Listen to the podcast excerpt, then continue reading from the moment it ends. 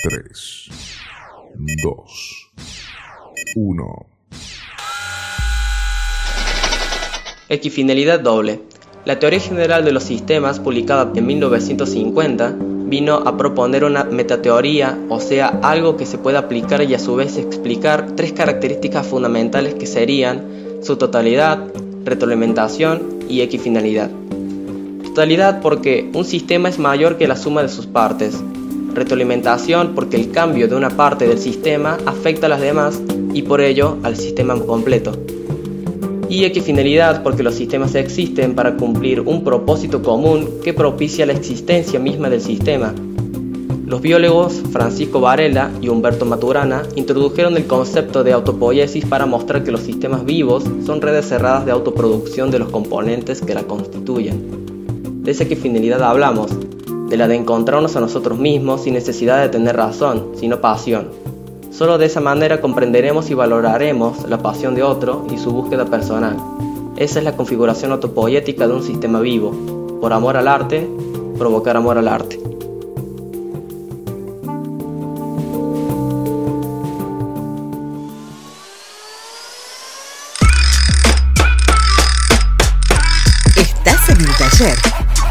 Siempre, para morirnos de comunicación. Porque así de intenso, sentimos lo que hacemos. Acompañanos.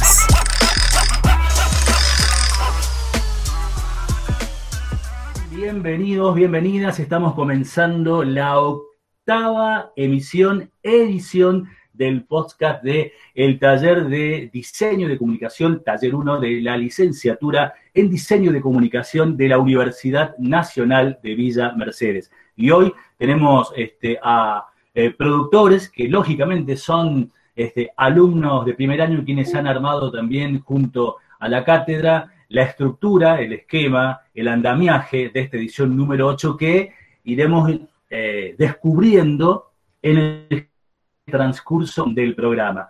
Eh, bueno, hoy vamos a hablar, hoy nos convoca lo que es la equifinalidad. Los chicos hablaban este, en la apertura del programa, es una de las características que tiene este, principales un sistema. En este caso vamos a considerar eh, como los sistemas que tienen un objetivo de cumplir una función, sino también, además de esto, de producir sus propios componentes. Tal como lo escucharon en la información que teníamos en la intro del programa, eh, una idea que propusieron Francisco Varela y Francisco y Humberto Maturana, eh, y denominaron la mutopoiesis, y que en el descriptor seguramente el profesor Carlos Carranza nos va a estar este, eh, profundizando con respecto a este tema. Hoy tenemos un invitado, como tenemos todos este, los programas, el invitado del día de hoy es Juan Manuel Bareto, que nos va a acompañar en el transcurso de hoy en los este, espacios que siempre tenemos dispuestos para este taller 1, para este programa de radio, como este, el macroscopio y también eh, lo que tiene que ver con eh, la catalítica del programa para que luego, bueno, este, venga el descriptor y analice todas las propuestas este, comunicativas del día de hoy. Bueno, Juan Manuel Bareto es el presidente de Corradir, empresa argentina fundada aquí en la provincia de San Luis, está dedicada al desarrollo de equipos electrónicos e informáticos, venta de servicios por Internet, integración de sistemas y desarrollo de software a medida. La gran apuesta es Tito, el primer vehículo electrónico de origen puntano, un auto ecológico de movilidad sustentable con conectores 220 domiciliario, libre de ruido y vibración, sin emisiones de CO2 ni gases de efecto invernadero. Además, de ser económico, Tito tiene una relación de 10 a 1 con eh, en gastos de movilidad. Pero bueno, vamos a, a, hecha la introducción, le vamos a dar la bienvenida a Juan Manuel al taller. Juan Manuel, muy buenas tardes. Muy buenas tardes, José, ¿cómo estás? Un gusto estar compartiendo esta tarde con ustedes. Bueno, eh, no, al contrario, gracias este, por el espacio que te tomaste de poder compartir con este, los estudiantes de la licenciatura en diseño de comunicación, más precisamente en el taller con los chicos de primer año. Sí, sí, es un gusto. La verdad que, bueno, a mí me invitó un sobrino que forma parte, digamos, de, los estudiantes y la verdad que es una oportunidad fantástica. Juan Manuel, contanos un poquito, eh, bueno, mm, hablamos, eh, sabemos que Corradir es una empresa que tiene su, este, tiene sus años en la provincia, pero también es una empresa joven que tiene un camino bastante marcado en lo que respecta a lo que hacíamos en introducción y a todo lo que produce.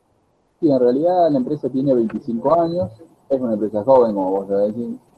Eh, si bien tenemos un perfil este, muy puntano, porque la casa matriz sigue estando acá y los directores vivimos acá en San Luis, es una empresa que tiene cobertura totalmente nacional. Tenemos dos fábricas en San Luis, otra en la Ciudad Autónoma de Buenos Aires y la cuarta está en la ciudad de Ushuaia, en Tierra del Fuego.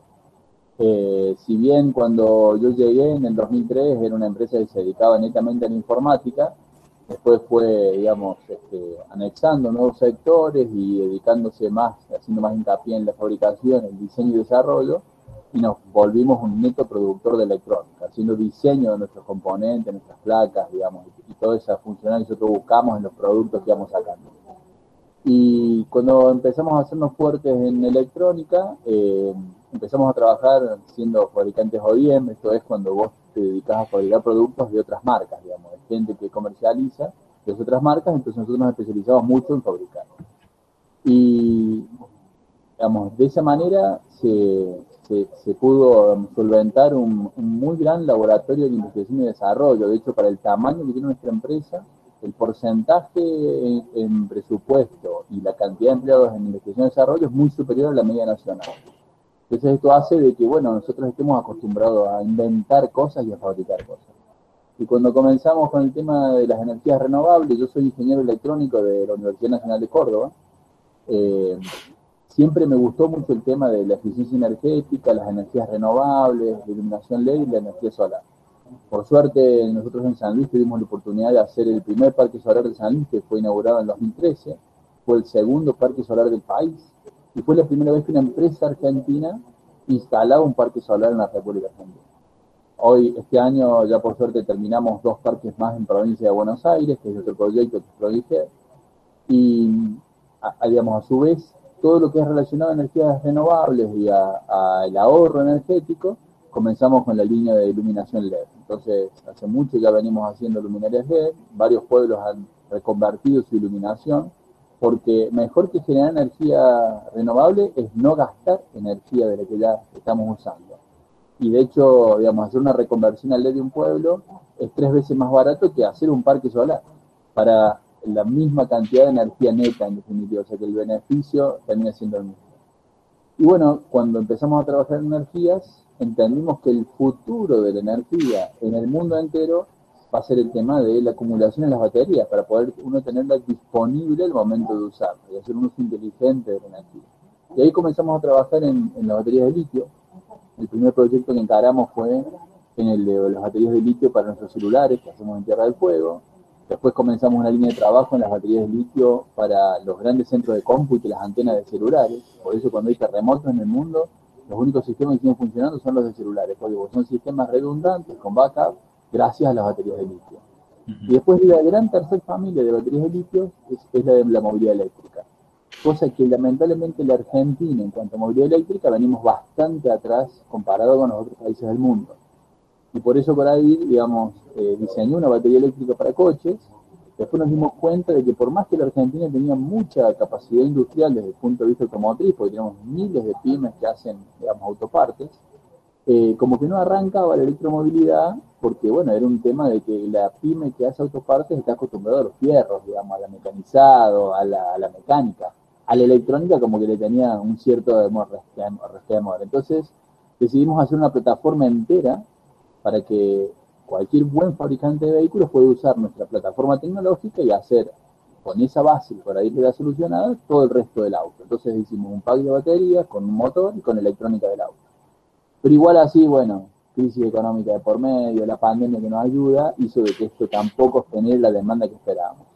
Y nuestro proyecto siguió creciendo y se transformó en un auto entero. Y por eso Tito, digamos que por ahí alguno lo tiene que haber visto, desde el punto de vista comunicacional, la vida fue un desastre porque no era nuestra idea presentarlo en sociedad, pero son estas cosas nuevas que cuando llevamos a llevamos a uno de los prototipos circuito de Potrero de Funes para hacer unas pruebas técnicas de subida y todo eso, y además para hacer unas fotos.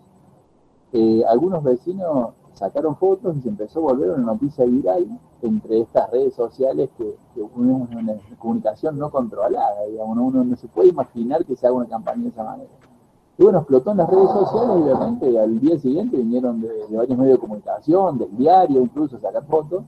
Y ahí nace la noticia de Tito mucho antes de lo que la empresa lo tenía planeada, que, era para diciembre de 2020. O sea, que estamos muy adelantados para el cronograma que tenía la empresa establecido.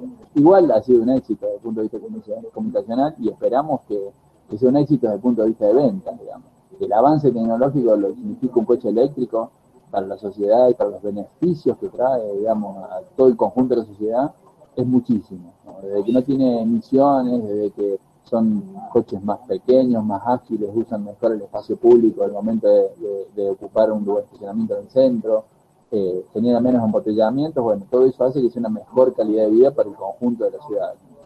Eh, sin lugar a duda, ¿no? Bueno, eh, escuchándote, Juan Manuel, se me vienen me dejas varios disparadores, varias preguntas. Este, la empresa Cordadir tiene eh, varias plantas en, el país, están distribuidos de distintas formas y maneras, y seguramente que también, bueno, no todos los componentes los producen ustedes, sino que además deben tercerizar este, algunas cuestiones que tienen que ver con este, el hardware o el software. Esto también produce transformaciones, porque Cordadir, por lo que podemos ver, eh, surgió como una empresa y de repente son eh, transformadores sociales el título llevaron a sacar una foto y de repente revolucionó todo.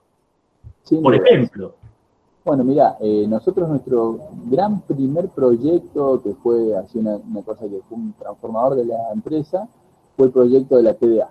Cuando se desarrolla la televisión digital argentina, que se adopta una norma, a mi entender, la más avanzada de las, de las televisiones digitales del mundo, porque la tercera esa tercera fue la tercera en tiempo e hizo que los ingenieros, digamos, cuando tenían que hacer una tercera vención, miraban los errores de las primeras y lo corregían, así que siempre es mucho mejor. Sucedió de que, bueno, se juntó que en Argentina en el momento de hacer una inversión, nosotros invertimos en las líneas robóticas de tecnología SMT, que es lo que te permite soldar las placas acá en San y eso nos transformó en el fabricante más grande de Latinoamérica de decodificadores digitales. Era una cosa que nosotros no teníamos planeado, pero bueno, te va llevando la realidad hacia aquel lado.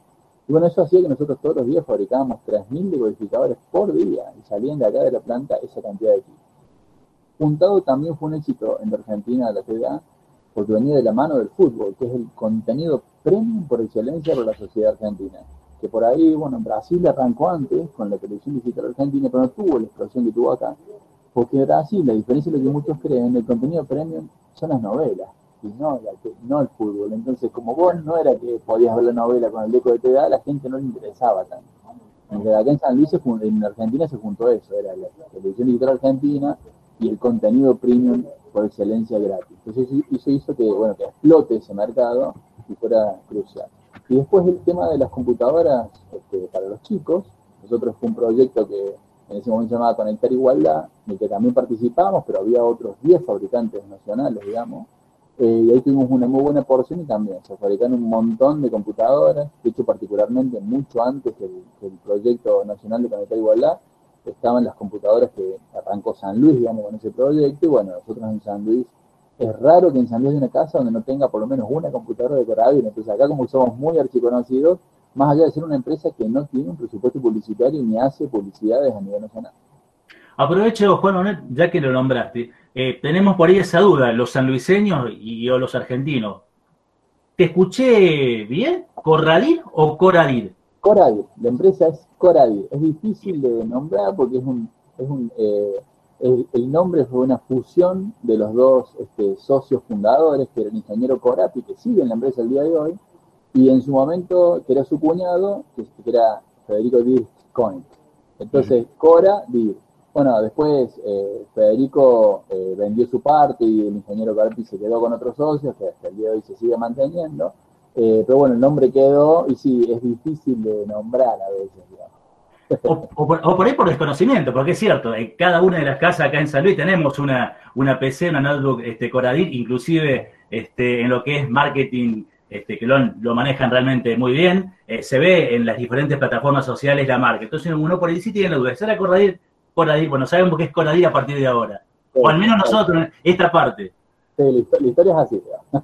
bueno, Juan Manuel, hoy que hablamos de este, lo que tiene que ver la, totalidad, porque un sistema es mayor este, que la suma de sus partes, la retroalimentación, recién hablábamos de esto, ¿no? De, lo que tiene que ver con Coradir y todo lo que ha venido produciendo en estos 25 años, que es eh, esta retroalimentación, porque el cambio de una parte del sistema afecta a las demás, y por ello el sistema es completo. Y equifinalidad, porque los sistemas existen para cumplir un propósito común que propicia la existencia misma del sistema. Yo creo que lo de Coradir y la presencia tuya eh, este, en el programa de hoy, creo que no, no puede encajar de mejor manera.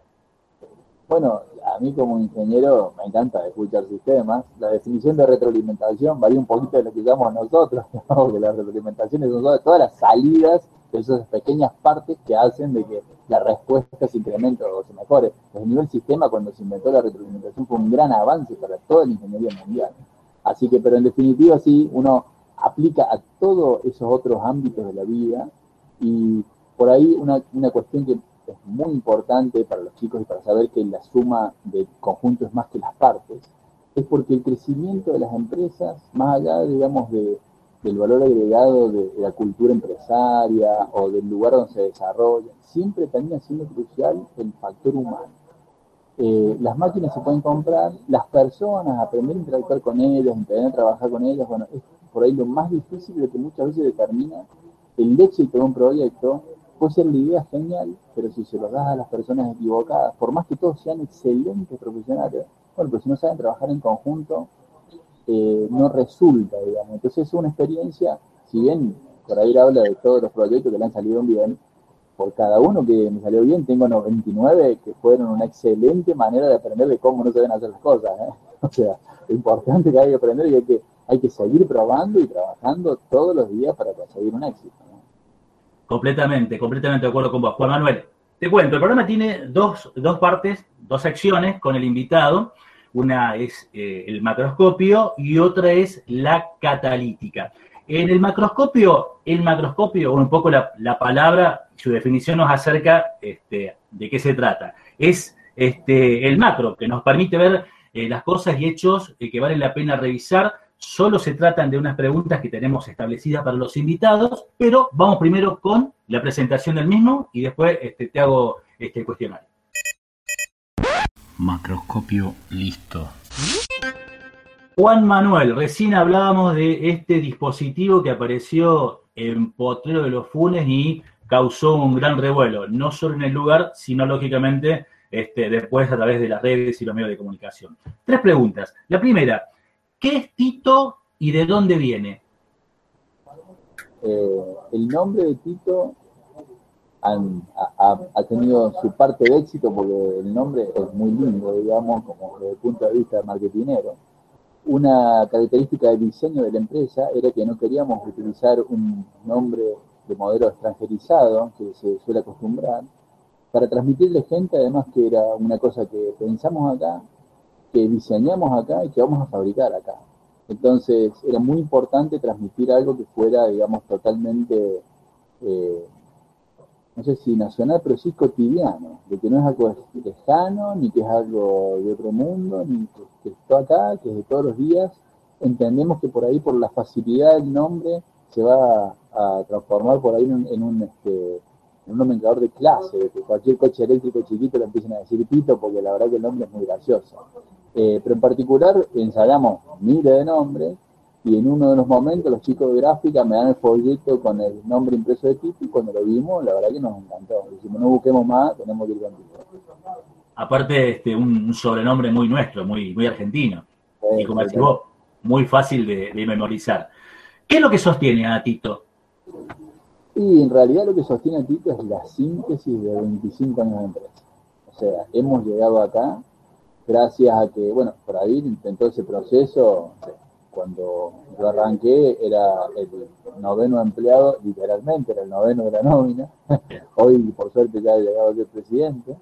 Eh, en su momento, en, en, el mayor pico de producción de la empresa, que fue por el año 2014, llegamos a ser más de 500 eh, y eso hace que uno va aprendiendo en ese camino un montón de cosas, a ser eficiente, a trabajar con calidad, estamos certificados con normas ISO 9000, 2001, eh, ISO 9001 2015 de calidad e ISO 14001 2015 de, de medio ambiente. Eso hace, digamos, que todo ese know-how que la empresa va acumulando lo ha podido volcar en este último proyecto que es el de Tito. Y entendemos que va a ser un excelente producto, que va a salir muy maduro y va a ser muy revolucionario. La tercera, ¿hacia dónde va? ¿Hacia dónde va? Bueno, me parece que por ahí esta pandemia nos ha enseñado a todos de que no hay un pensamiento único ni hay una solución única a todos los problemas. Y de hecho, yo soy un tipo, digamos, totalmente positivo. siempre veo el vaso medio lleno, con los pros y los contras que esto significa, pero sí veo que hay mucha esperanza. Veo que la pandemia nos va a enseñar a, qué es lo importante en la vida, que son los seres queridos, los momentos que uno comparte con esos seres queridos, y a pensar en un futuro me parece mucho más sano desde el punto de vista social, este, que nos enseña de que se puede pensar el mundo de otra manera y de que hay que cuidar el medio ambiente porque este planeta es el único que tenemos. Entonces me parece que se va a hacer mucho hincapié en esto, en el respeto al medio ambiente. Pues Juan Manuel, vamos a seguir con, este, con tu presencia. Eh, hoy tenemos un solo invitado, el invitado del día de la fecha sos vos, donde vamos a hacer las dos secciones del programa, el macroscopio que, recién terminamos de, hacer con estas tres preguntas, y ahora vamos a entrar en la parte, en la sección de lo que es este, la, catalítica. Eh, la catalítica es una cámara especial que nos, no deja pasar la emisión de mensajes tóxicos.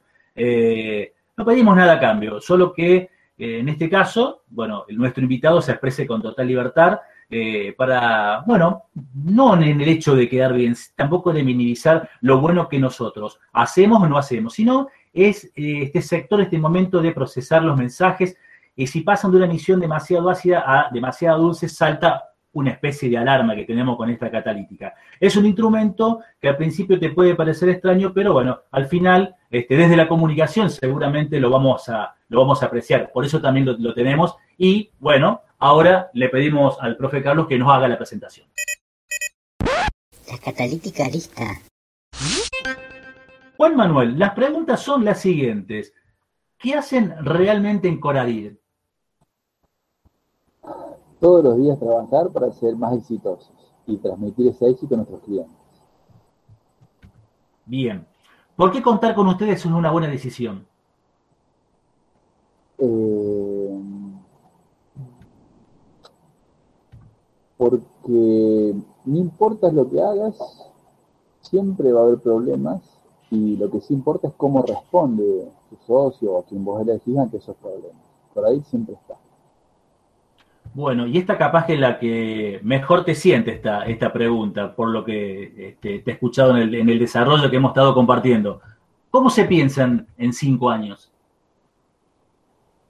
en cinco años nos pensamos, si todo nos sale bien, como una empresa muy exitosa, pudiendo hacer llegar excelentes productos y excelentes soluciones para la sociedad del mañana.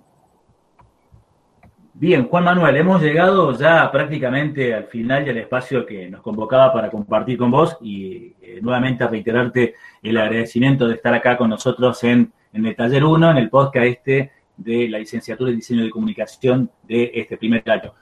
A los invitados siempre les preguntamos un poco qué tiene que ver con la actividad que cada uno hace, que ustedes desarrollan.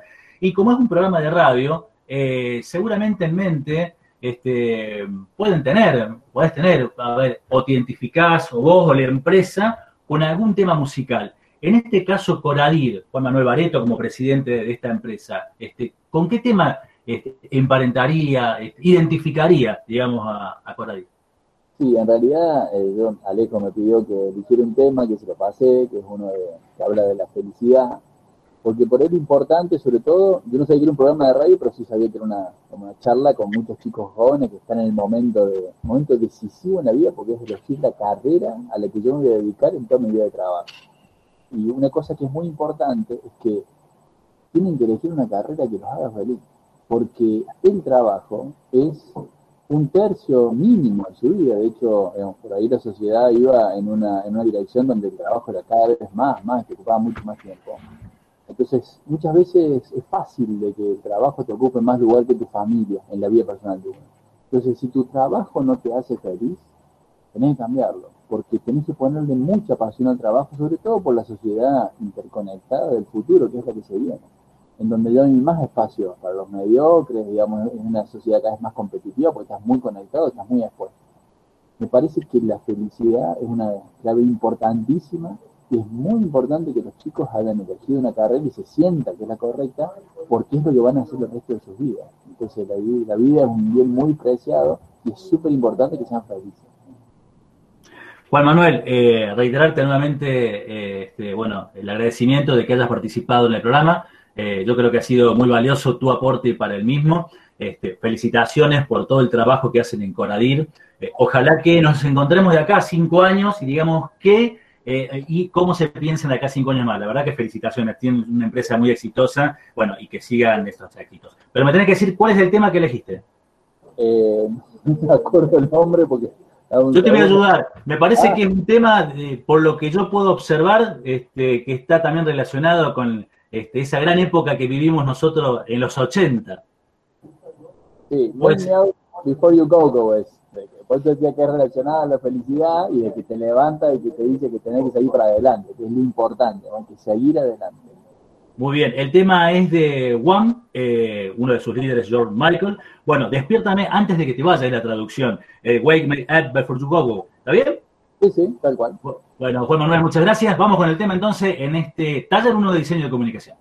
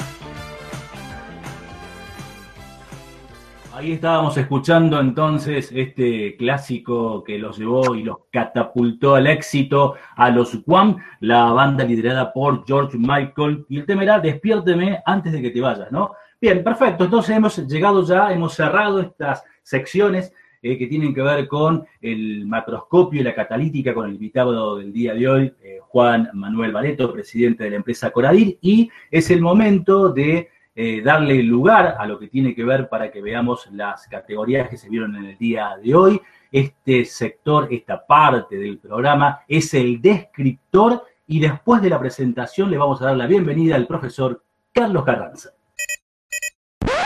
El descriptor, listo. Hola, profe Carlos, buenas tardes. Hola, buenas tardes, Pepe. Este, buenas tardes a todos y, y, bueno, un especial saludo para Juan Manuel, que estuvo presente en nuestro programa y este, brindándonos la información acerca de una empresa orgullosamente sanluiseña y, y además porque pensamos que también es importante eh, mostrar a nuestros alumnos cómo es, eh, el, cómo es el sistema o cómo funcionan los sistemas en distintos ámbitos de nuestra vida. Obviamente, como él decía, como bien él decía, eh, desde el punto de vista de la ingeniería, nosotros no vamos a poder incorporar información al respecto porque nos, nos interesa más los sistemas vivos eh, y entendiendo que la comunicación es un fenómeno, me pareció fantástico la historia que contó acerca de cómo Tito empezó a ser eh, conocido, digamos, ¿no? Eh, antes inclusive de que ellos planificaran una estrategia de comunicación. Eh, eso es muy importante para nosotros, para mostrar o, para trabajar en función de lo que veníamos trabajando nosotros en los distintos programas que hemos editado. entender la comunicación como un fenómeno es entender que es parte de organismos vivos que tienen, por un lado, la autonomía, la posibilidad de, ser personas autónomas o seres o entes autónomos y que tienen la posibilidad de generar estas cosas que le sucedió a Tito. Y en buena hora, porque como dice él, fue una exitosa campaña de comunicación. Y ojalá sea eh, también ese, ese escalón hacia una exitosa campaña de ventas de Tito, porque me parece que es una opción muy, muy interesante. Bueno, Juan Manuel, la verdad que este, muchas gracias este, por participar y, y, muchas gracias a la, empresa por, por, estar presente en muchas actividades que tienen que ver con nuestra vida cotidiana, como decía, la televisión satelital, o este, la, las computadoras para, para, para, los colegios, para los chicos, para los pibes de nuestra, primero de nuestra región y después de todo nuestro país. Así que es muy importante con respecto a la conectividad y, con respecto a la posibilidad de, de, generar transformación para la vida, ¿no? Y todo lo que él estuvo expresando, a pesar de que es un ingeniero, hizo mucho hincapié en el hecho de que eh, finalmente el factor humano es lo más importante, no solo como fin, sino también como eh, elemento fundante de una organización, de una empresa, eh, en, cualquier eh, latitud eh, de nuestro mundo. nosotros no, nos interesa a nosotros trabajar el concepto de sistema porque es importante para la comunicación y para las personas que nos estamos formando en este espacio como diseñadores de comunicación, entender qué es diseñar la comunicación. Obviamente no es lo mismo que diseñar Tito. Tito se diseña, se prueba, se genera, pero finalmente el objeto es el que eh, queda como resultado.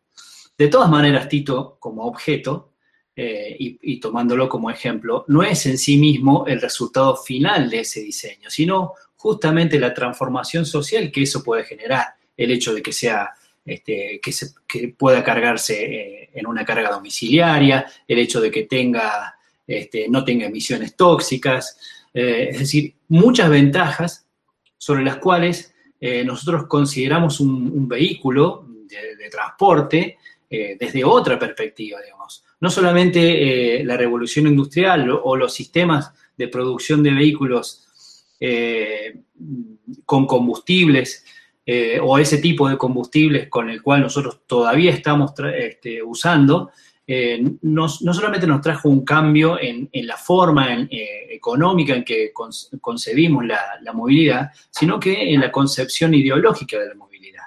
Así es que la comunicación entonces surge como ese fenómeno más allá de los objetos. Y eso es lo que nos interesa a nosotros desde el punto de vista del diseño de la comunicación. ¿Cómo se diseña una comunicación si en realidad la comunicación es parte de organismos vivos que no se pueden controlar del todo?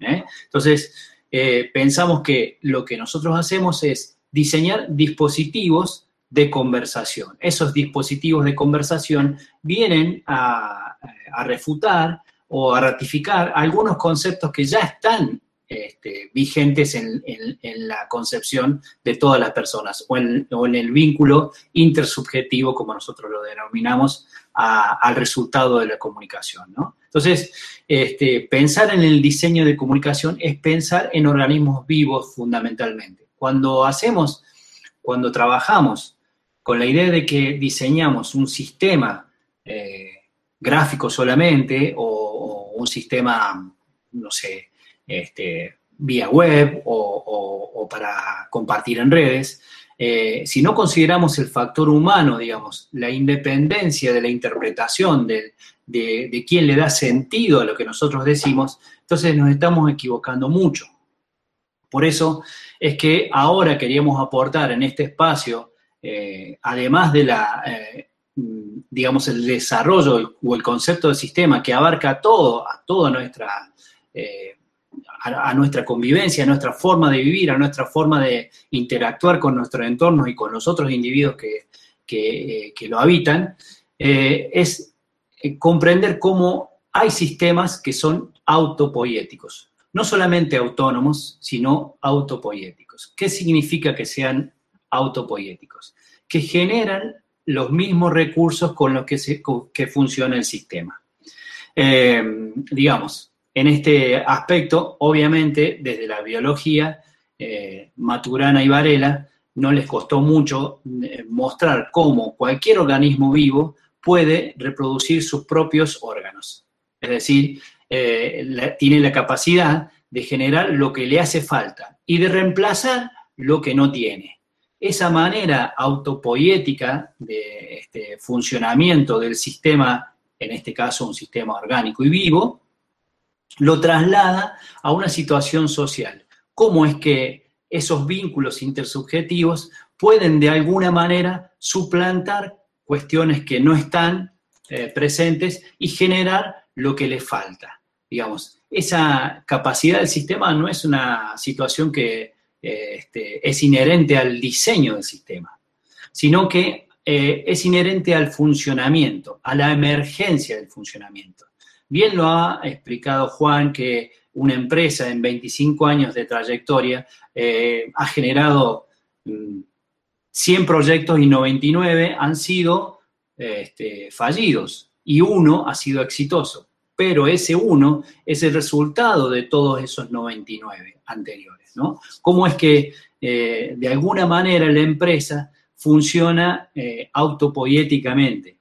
En el sentido menos estricto de la palabra, porque no podríamos considerar a la empresa un organismo vivo, salvo, salvo que este, todas nuestras organizaciones, todas nuestras instituciones, incluyendo empresas o u organizaciones con producción eh, que tienen beneficio económico en este caso, consideremos siempre que sin el hombre, sin el factor humano, como él mismo lo planteaba, es imposible eh, generar algo. ¿eh? ¿Llegará un momento en que la inteligencia artificial pueda reemplazar ese factor humano? Es posible, es posible y capaz que sea mucho más factible en muy poco tiempo. Capaz que esos cinco años que nosotros le damos este, en la pregunta a, las organizaciones, a los entrevistados, este, sean mucho más rápido de lo que nosotros estemos pensando eh, actualmente. O sea, la evolución es mucho más rápida que esos cinco años que uno está pensando como si fueran cinco años que ya pasaron. Así que eh, tenemos que reconsiderar, tenemos que eh, restablecer algunos principios que nos permitan eh, sacarnos un poco, eh, a ver, ese, ese factor, esa idea de que el diseño produce todo lo que va a generar. O sea, produ- yo, yo puedo diseñar todo lo que se usa eh, en algún momento. Eso es posible cuando yo diseño ropa, cuando yo diseño automóviles, cuando yo diseño eh, computadoras, pero no es posible cuando diseño comunicación.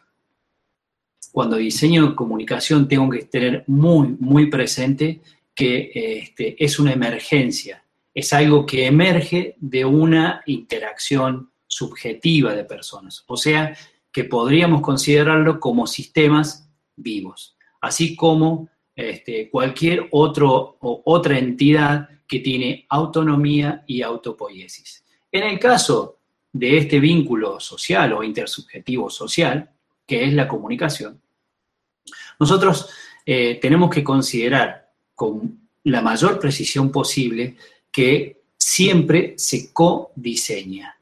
Y es posible que uno como diseñador no intervenga en nada en la morfología, en la manera, en la forma eh, o en, el, proyecto performativo que produce la comunicación. Eh, vuelvo al ejemplo que daba Juan Manuel, ¿no? Este, el hecho de llevar a Tito a hacer una mm, sesión de fotos al potrero de Funes se considera como una situación previa a la comunicación o previa al hecho, este, a la campaña comunicacional en el sentido estricto, ¿no? Entonces, como que es algo que se hace antes de que se comunique. En el diseño de autos es un poco más estricto, inclusive, porque este, cuando se diseña un auto nuevo, actualmente, creo que ahí Juan Manuel puede darnos un poco más de información al respecto en otro momento cuando, cuando lo convoquemos, pero este, se hace una, se hace una eh, digamos, una logística muy específica para ocultar todo lo que tiene que ver con la novedad y, y tenerla en el momento preciso en que uno decida tenerlo. Bueno, ahora sí, Juan, este, ¿estoy hablando bien al respecto o no? Te convoco nuevamente. Sí, que en realidad no es una cuestión técnica de que se oculta el coche. Se hace, me parece, mucho respetando a las áreas de marketing de cada empresa y de que no quieren adelantar aspectos porque si no después te saca el factor sorpresa que debe ser muy importante en este momento de lanzamiento. Nosotros como era el primer auto que hacíamos, no teníamos ese cuidado, obviamente, ¿no? Pero Juan, a mí me parece un acierto, más que un error. Y creo que vos lo planteaste de esa manera. Estamos re contentos de la manera que salió, ¿eh? la verdad, si lo hubiésemos planeado no creo que hubiese sido mejor. Bueno, ahí está el tema que yo quería compartir con los alumnos. ¿Qué, qué tipo de planificación se hace cuando eh, estamos trabajando con un organismo, con un sistema vivo? Digamos, la comunicación es un sistema vivo porque este, depende de personas, eh, finalmente. Y, esas, y esos procesos de comunicación, como lo estamos viendo en Laboratorio 1, son procesos mecánicos, físicos y químicos. Así como cualquier otro proceso, lo que pasa es que este, utilizamos muchos mecanismos, muchos dispositivos sobre los cuales este, trabajamos y, tenemos un poder un poco más importante que en otra época, este, cuando me imagino que salió el modelo Forte. Eh, así que yo creo que eh, esto es lo que tenemos que considerar, así como vos planteaste, eh, y en, este, en, en, esta circunstancia me parece una buena, un buen ejemplo de eso, ¿no? Cómo la emergencia de la comunicación es mucho, va mucho más allá de lo que uno piensa eh, estrictamente desde el punto de vista del sistema, digamos, ¿no? Me imagino que para un ingeniero este, eh, eso es muy importante, tener al, al pie el dato más estricto que puedas, porque si no, un error en eso te diría que no hay suficiente datos. O sea, el problema es justamente con las comunicaciones y esto de las redes sociales, que todo nuevo, es que no hay libros escritos, no se sabe cómo la gente va a reaccionar. Exacto. Entonces, justamente el problema es ese, es decir, bueno, como ingeniero, uno piensa y diseña en base a lo que estudió en algún lado y lo que se supone que va a resultar. Bueno, con la sociedad uno nunca sabe para qué lado sale el tiro, digamos. es un desafío súper, súper, digamos, desafiante. Exactamente, exactamente. Justamente es un desafío para todas las personas que se preparan esto, es decir, bueno, ¿cómo contratarías a un diseñador de comunicación en este caso para hacer una campaña de, este, de Tito? Si alguien te hubiera dicho, mira, vamos a ponerla, vamos a sacar esa foto y vamos a dejar que la gente a ver qué dice, vos le hubiera dicho directamente, mira, eso, no, no, eso conmigo no funciona. Es exactamente eso este, lo que queremos explicar en este punto, ¿no? Cómo la autopoiesis es una cuestión muy importante en el diseño de comunicación. Esto tenemos que tener la autonomía y la autopoiesis. La autopoiesis es la capacidad que tiene todo organismo vivo de producir sus propios este, recursos, su estructura comunicacional. ¿no? Y está muy bien la estrategia en el, en el sentido eh, de plantear algo que sea propio, que, que sea fácil, que sea... Y bueno, eso es porque estás permitiendo que las personas se adueñen de esa concepción. ¿no? Entonces, es permitir la autopoiesis, que le pongan algo de ellos y como que no está terminado. ¿no? Es, es- le falta eh, eso. Uno, un detalle muy importante es que para diseñar ese tipo de comunicación uno tiene que entender que le tiene que dar lu- lugar a la gente a intervenir y no tenerle miedo a la intervención.